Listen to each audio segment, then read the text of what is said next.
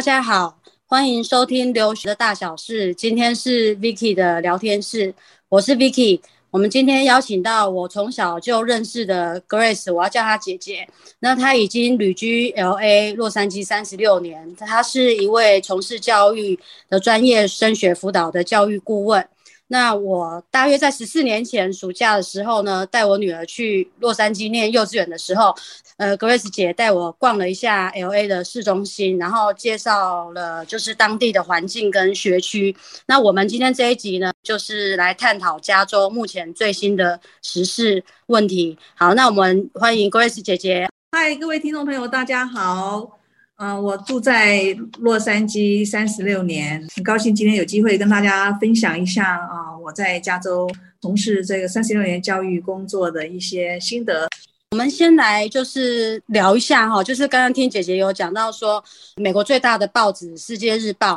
那它点出了就是目前在加州的部分有三个大的问题，那就是经济，然后还有乌俄战争之后油价狂涨，就是通货。整个大膨胀，然后还有整个就是游民的问题，那就是请姐姐来分享一下。嗯，是的，嗯，我们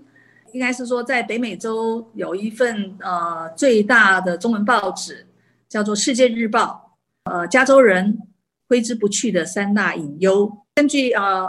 UC Berkeley 加大政府研究所呃负责以及 Los Angeles Times 洛杉矶时报赞助的一个最新民调的报告。加州人现在最担心的三件事情，一个就是油价狂飙，因为这个俄罗斯跟乌克兰的战争的关系啊，引起这个这个石油的这个禁运嘛，所以我们加州的这个油价涨得非常厉害。哦，我记得在三月份的时候，我去加油一加仑，我我们这边加油是用加仑来计算的哈，我记得台湾是用公升嘛啊，我三月份加油的时候，一加仑呢是四块四毛九。我过了两个礼拜再去加油的时候呢，一加仑就是四块五毛九。然后我两个礼拜以前去加油的时候呢，一加仑是五块八毛九。我这个还是在 Costco 加的油，因为 Costco 油是最便宜的。那如果我在一般的加油站的话，那些油价都已经飙到六块多以上了。那是了，油价的这个涨幅太大了，所以造成我们这边的这个通货膨胀，几乎所有的东西都涨价。最可怕的就是。就是加州人第二怕的担心的东西了，就是通货膨胀带动了我们的房价狂涨，这 意思是说它涨的幅度非常的大，非常的恐怖。我们这边的房子如果说拿出来卖，大家都是加价去抢的。为什么？因为美国政府希望能够抑抑这个通货膨胀，所以他们就要加息。当这个 Fed 要开始加息了，大家就恐慌了，想快点买房子，因为我们这边大多数人买房子是要贷款的。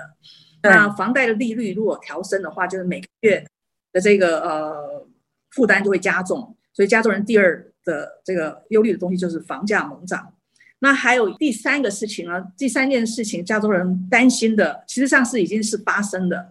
就是我们这边有非常多的游民 （homeless people）。无家可归、流浪的人非常的多。嗯嗯，在过去呢，这个流浪大多数都是寄居在这个 Downtown Los Angeles，在市区这个 Union Station，他们是定期固定发放食物的，然后会有给他们呃有 shelter，就是让他们可以去这边洗澡啊、睡觉的地方。但是因为呃随着这个公共交通的这个发展出来，所以这些游民他们就搭乘呃这些我们这边叫 metro，metro 有点类似叫做捷运，就可以到周边的城市去了。所以像我们加州非常漂亮的海边，Santa Monica Beach 啦，很有名的 Venice Beach，基本上你去那边，我们一般人都不敢去了，都是游民，都是满满的帐篷，所以游民成为我们正常一般老百姓生活的一个隐忧，因为这些游民呢。当然有一部分人是因为他不想固定，所以就到处流浪。那但是也有很多游民是他根本没选择，他只能流浪。那他流浪，他可能还有一些 drug 的问题，就是他们会用一些药物，像例如说毒品。少部分一些游民呢，他们还有暴力的行为。那还有因为游民很多，所以就造成一般住宅区的这个卫生就会受到影响。所以那个加州政府对于游民的这个问题也是非常的头痛，他们甚至呢，呃，要立法，然后甚至编这个预算，庞大的预算要帮游民盖房子给他们住。对，那不管这个政府要到哪一个 city 去盖房子给游民住呢，都会受到哪一个 city 的居民的严重抗议，因为这些游民来会拉低我们这个那个区的这个房价，会会造成我们那边治安的困扰。啊，这是我们加州目前呃，加州人觉得比较讨厌跟害怕的事情。呃，我们洛杉矶还有一个可怕的事情，就是因为州政府每一年都会编很多的预算给警察局啊，给这些监狱。那我们洛杉矶现在有一个这个检察官，他是比较同情，我们不讲他是不是同情罪犯，那反正就是他就是很多的罪犯，就是警察抓了，今天警察抓了这个犯罪的人。可能晚上就把它放出去，而且不需要保释金，所以变成我们洛杉矶现在的这个犯罪率也非常高，非常的可怕。像这个 Beverly Hill 比华利山庄，就很多那些很有名的明星哦被盯上了，他们那些犯罪的人在那个高档的餐厅，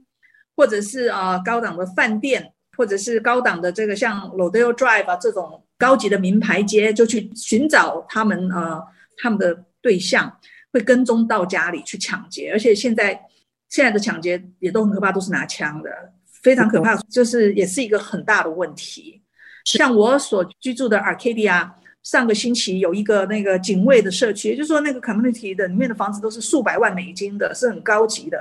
而且门禁是很森严的，你进去一定要通过警卫的这些查核，还有里面的住户的邀请，你才可能进去的。可是居然也发生在那样一个安全的社区里面也发生。被人拿枪入室抢劫，把那个屋主呃给打伤了，然后抢走了他们家的财物之后，还开了他们家的 Tesla 逃走了。那听起来大家都觉得非常害怕，就我们的治安也是一个比较负面的情况了。那姐，我想请问一下，那加州这么多的游民啊，哈，应该是全美的，是所有的州，那游民是不是聚集在加州最多？在美国哈，他们就说我我曾经去美国各地去旅游。那很多别的州我去，例如说我去佛罗里达，那我去 New York，我去犹他州，我去别的州，现在我不是加州人啊，他们的第一个想法是，哇，你一定很有钱。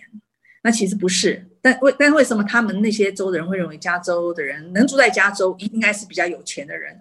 因为加州的税收是很高，税是扣的很高的，所以一般的这个能在加州定下来的人，基本上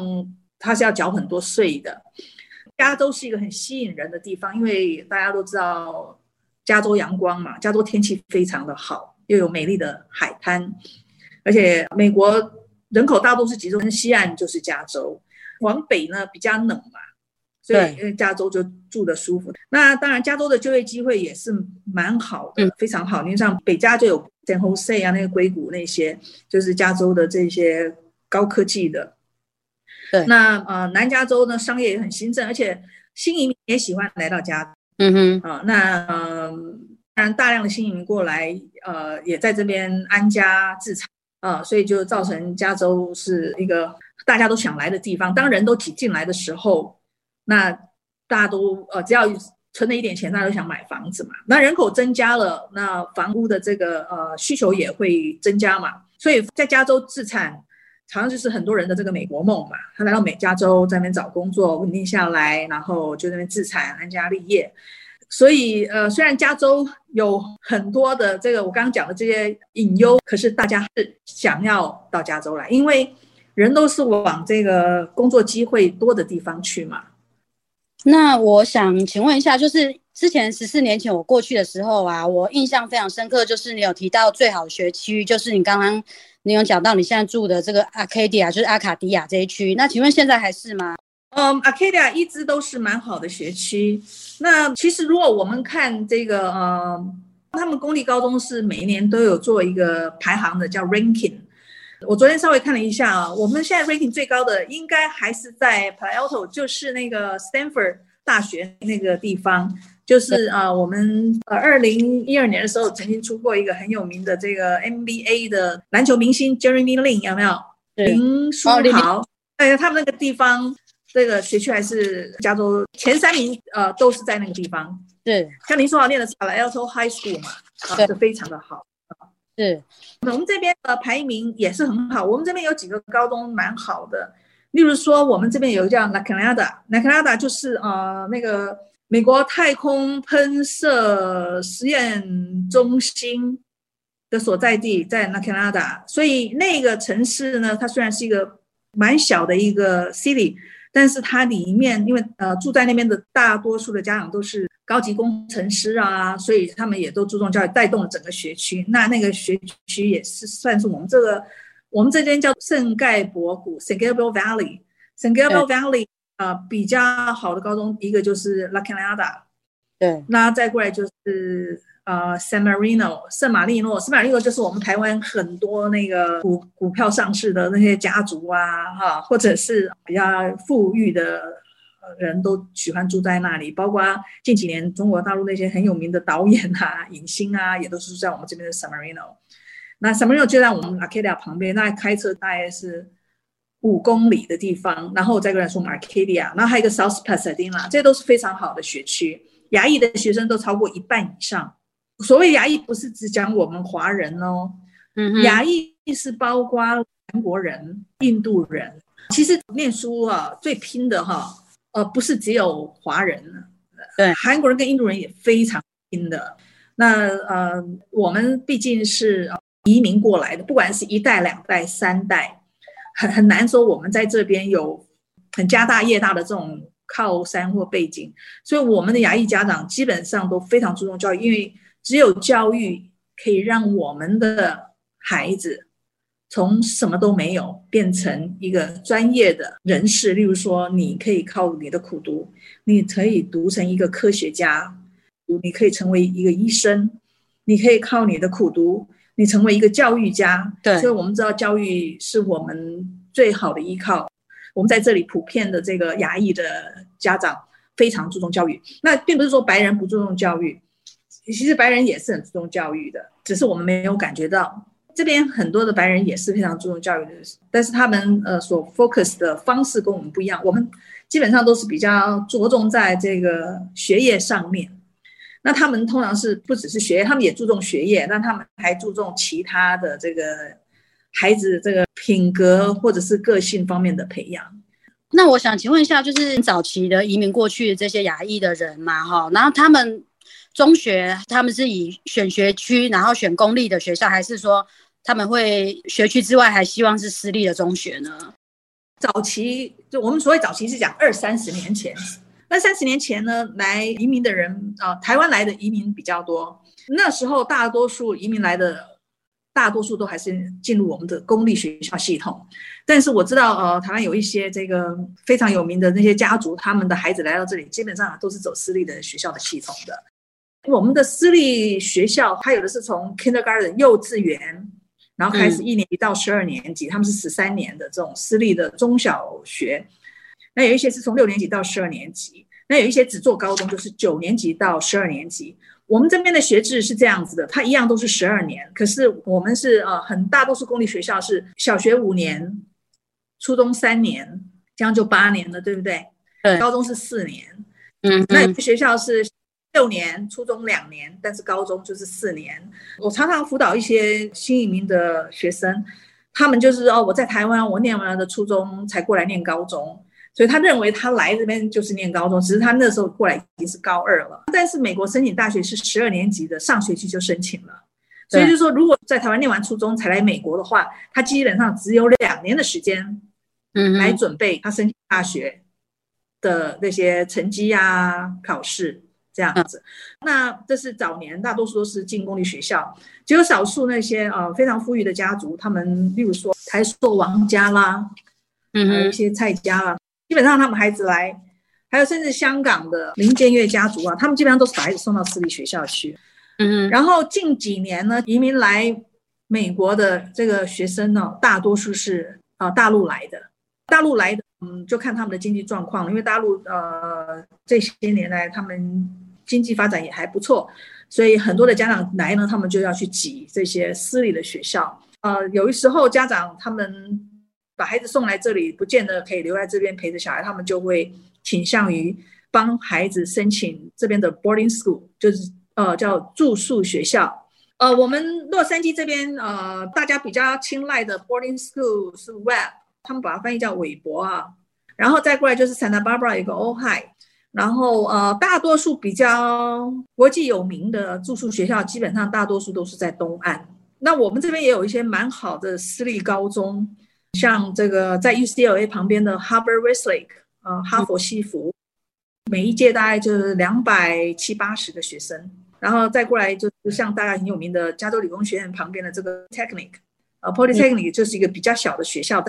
Polytechnic 它就比较小了，它一届大概就是三个班啊，五六十个学生而已。在早期要能够这些私立学校是非常不容易的，因为他们嗯希望能够保持这个亚裔这些少数族裔的一定的比例，他们早期都希望压在十个 percent 以下。也就是说，假如他这届新生进来，我一届可能有两百个学生，他就希望这些少数族裔不要超过二十个。这少数族裔是包括印度人啊。韩国人呐、啊、日本人呐、啊、华人呐、啊，啊是马来西亚人，这些有色的，他们就希望保持在十 percent 以下。但是因为这些亚裔学生实在太拼命了，太优秀了，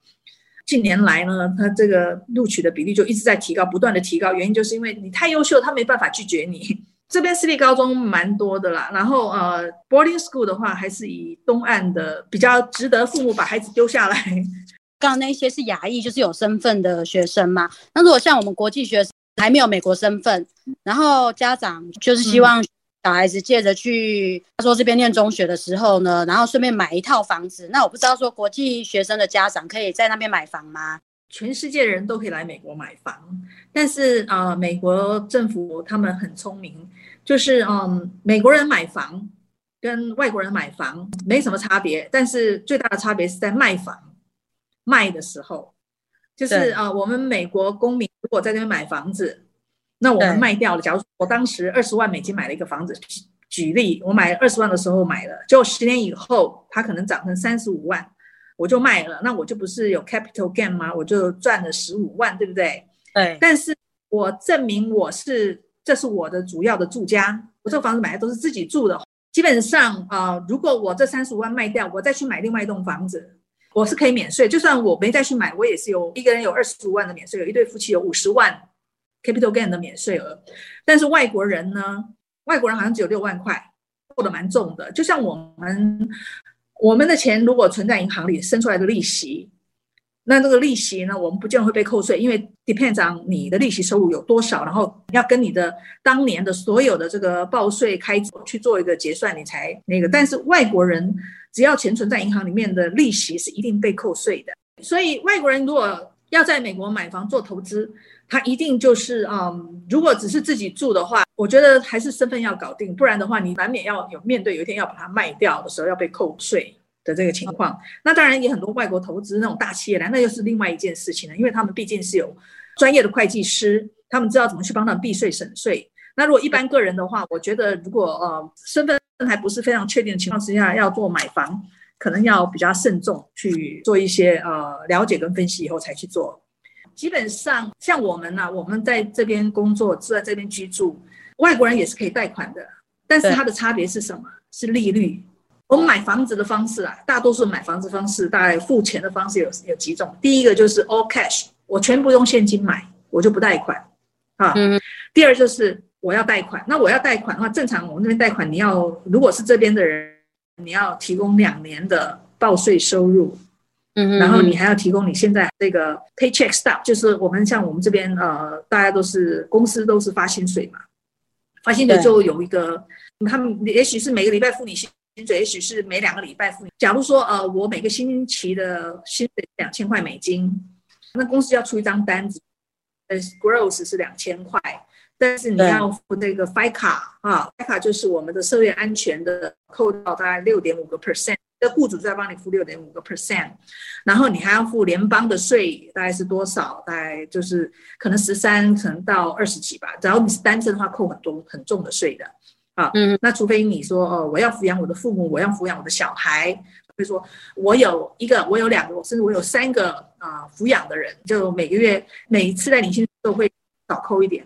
那可是最后在年终报税的时候还是会结算回来的啊。假如说我每个星期呃拿到两千块的 gross，gross 就是啊、呃、没扣税以前的收入，我是两千块。他是这样的，他可能说我一个小时的薪水五十块，那我一个星期工作四十个小时，我是 full time 的，那四五二十我就两千块，我周薪两千块。那周薪两千块那是税前还没扣税以前，那他就会先扣一个 fica，fica 就是联邦的这个社会安全的这个。然后再扣一个联邦税的 withdraw，啊，他会先预扣，withdraw 就是先预扣你。我们类似劳保就残障，万一呃因为什么原因你变成 disability 不能工作了，所以他有一个 disability 的这个保险，他会先扣完。常常这个又如果一个单身的年轻人，他的周薪是两千块，他扣完的这些东西可能只剩下一千六百块。对啊，那你去贷款的时候，他就会说，OK，你要提供我两年的报税。嗯嗯，报税资料，那这个报税资料一定要和这个国税局是一样一模一样的。就是说，假如说我二零一九年报税，这是我报给国税局的，你要提供两年的 tax return 报税资料，最近两张薪水的这个对工资单，然后你要提供最近两个月的银行账单，因为他要知道你的银行里面的金钱进出，然后他要提供你的工作证明，因为他们一定会去跟你。上班的地方 verify 去呃求证，呃某某某是不是在你们公司上班？求证的时候，在求证的人是不可以问薪水，因为在美国薪水是一个呃 privacy 是一个个人隐私，一般人是不能问。贷款公司可能会找某某某去工作人员说，你就去打电话给某某公司去证明说这个人是不是真的在那里工作，然后是工作多久时间了这样子。然后，呃，当然，我们还有一个很重要，就是我们的信用分数。在美国，只要成年以后开始工作以后，基本上都有一个信用分数。那，嗯，我记得满分好像是八百四十分。那你信用分数越高的话，你的贷款越容易过，然后你的这个呃，甚至利率也可能会比较好。这个信用分数呢，就是跟着你，例如说你信用卡，假如说我申请信用卡，我总是晚付。晚付账，虽然信用卡公司会罚你的这个晚付的钱，可是你很多次以后，或者是我贷款买个汽车，或者是我之前也买过房子，那我的贷款有晚付都会被报上去的，或者是说我去看过医生，然后我没有付那个付给医生的费用，因为我们这边大多数人都有健康保险嘛，看完医生以后，医生会。跟你的保险公司要钱，要完钱以后，可能保险公司说 OK，去医生那里，医生说我要收你四百块就门诊费，然后他跟保险公司报，保险公司看了以后说哦，我只能付你一百六，然后你要去找这个病人呢，再要你他的那个口配，可能是十块，可能是四十五块，可是你都没付，他们最后会报上去，只要报到 credit bureau 去，你的这个信用分数都会被扣分，然后当然更严重就是如果这个人曾经宣告破产的话。那么他七年绝对是借不到任何钱的，就是信用等于破产了，就这样。可是你的 bankruptcy 的 record 就是七年，七年以后你又是好汉一条，所以有一些人，有一些人买房子买到最高点，然后房价一直跌，然后如果万一不幸他的这个工作又受了影响，收入又不稳，他可能就干脆放弃了这个房子，不再供了。那不再供，那也会留下一个坏记录，然后甚至他就 file bankruptcy，那么他就解除了他所有的债务。因为一个人一旦破产，他很多债就不用还，房子就会被银行收回拍卖嘛。所以贷款基本上就是他要你两年的 tax return，因为两年 tax return 他就证明你这两年你的收入的情况，然后他要你现在的工资单就证明你现在真的是有工作的，然后银行账单就要证明说你的钱的来源，就是说，假如说一个年轻人他刚大学毕业，他要买房子，那他的头款哪里来的呢？可以是父母赠予的，可能是海外的阿公阿妈给的。就是他们也是要预防 money laundry，就是他们这些都会去做，就是要 verify 说你是安全的、没问题的人这样子，然后信用也很好，然后也有这个付款的能力，那你就有机会。然后你信用分数也很高啊，那你就很可能就可以拿到贷款，而且还可以拿到比较好的利率这样子。那外国人跟我们本地人，因为外国人很难去查他们的 credit。他们等于是没有报税记录啊，什么的也没办法证明钱的来源，可能都是从台湾带来的啊，从中国带来，从新加坡带来，从印度带来等等，whatever，他他不管的啦。所以我钱借给你的风险比较高，对不对？那我要怎么样来平衡我这样的风险呢，你就要付高一点的利息，就这样子。国际人士去美国买房，几乎就可能要用现金，因为他两年这些报税收入是提不出来的，因为没有工作。对，因为我前两天才刚好在网络上查到那个一个视频啊，他说如果说要买一个 Arcadia 新的房子，现在一套基本门槛是一百万美金啊，应该没有夸张，而且应该是一栋旧的房子，旧的小房子才也没有游泳，对，什么都没有哎、欸。我们的房子有几种，一种叫做 single house，就是独栋的，独门独院的。对，叫做 single house，那另外一种叫做 part，part 就是说一个小区里面，它可能呃围起来盖了十栋、六栋、十栋房子，都是洋房，就我们台湾那种洋房，两层楼的洋房，我们叫做 pod，P-U-D。我说那个 Irvine，他们现在就很多都地很小，地大概就是四五千尺，那房子里面是两三千尺，我们的尺就是 square feet，那那样的房子在尔湾。就是没有什么地了哦，它就是一栋新的两层楼的房子，它可能起价也都是一百多万呢、啊，对，都是一百多万的。那还有一种叫 apartment，就是说公寓啦，对，就是公寓哦，一一栋大楼里面，呃，可能可能也是一排房子里面，它楼上是一个住户，楼下是一个住户，然后楼下就有两三户，楼上也有两三户，我们这种叫做 apartment。那 apartment 就会相对便宜一点。还有一种叫 condo。Condo 如果我用来形容的话，就像台湾的套厅，可是它是连排的透天。怕的是没有跟邻居共用一个墙，哦，就是中中间有有空隙，有洞，一定有空有一个小院子啊，或者是有一个小的窄巷子啊，这种叫做 pub。Single house 独院独宅，那更是没有跟邻居共用墙。但是 Condo 是跟邻居有共用墙的，就像有点像台湾的透天，你隔了一个墙，隔壁就是也是一个透天嘛。一排里面有五五六栋房子都是透天，可是都有公家一个公家墙，那叫做 Condo。对，那他们就是可能你的屋顶就是人家楼上的地板嘛，那叫做公寓嘛。啊，那你用这个想，你这样去想象嘛，一定是 Single House 贵嘛，独门独栋嘛。那再过来就是 pod 嘛，因为 pod 它也是独栋，但是问题它就是没有地，没有什么院子。嗯嗯，啊，过来就是 condo，condo 就是连排的透天嘛，你的隔壁可能就是是邻居的厕所，所以你晚上睡觉的时候，邻居可能冲马桶，你会听到哗哗哗的声音，因为你们是公家一个墙嘛。那我们这边的房子都是木头盖，对，你再怎么做隔音，还是还是很难免会听到声响嘛。然后再过来就是 apartment 嘛，那 apartment 就是说，你如果住在楼上还好一点，你要住在楼下，万一楼上的在那蹦蹦跳啊，或者拖椅子啊，你都会被吵到。房价一定是 single house 最贵，再过来是 part，再过来就是 condo，然后再过来是 apartment 嘛，因为它的居住的环境跟条件是每下愈况嘛，就这样子。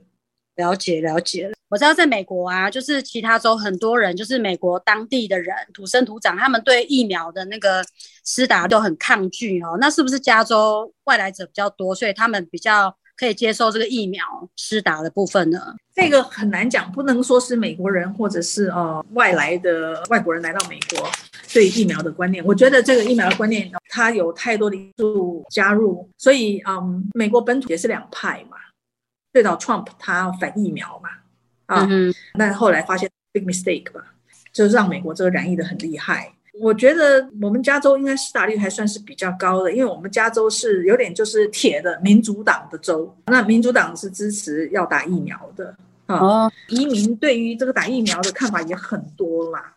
对，有一些是因为宗教的因素，就是有一支那个呃教会，他们是坚决的反对打疫苗的。甚至把这个疫苗给妖魔化的也是有，每一个立场都想要用他们的角度去影响人家打或者不打，所以这个我就没有办法讲，因为我也听了太多正面反面的，我觉得最后就来到个人自己的判断就对了。你是相信科学呢，还是你相信？也也有人用科学的角度在那边讲说，呃，这是一个阴谋啊，疫苗打下去了，你就被疫苗里面含个 chips，就是有一个晶片啊，打到你身体里面了，它就监控你呀。真的学科学人不会相信这种东西呀。可是不是说科学人会觉得说，哎呀，你用科学的角度来解释，那我们一定不能打，因为我们不愿意被监控，对不对？所以太多这种 各种的说法了，所以我这个没有办法给你一个什么代表大家来回答这个问题。是 Grace 姐姐今天分享的内容哦，那接着还会来分享美国教育，请大家期待。那我是 Vicky，非常谢谢您的收听，我们下次再会。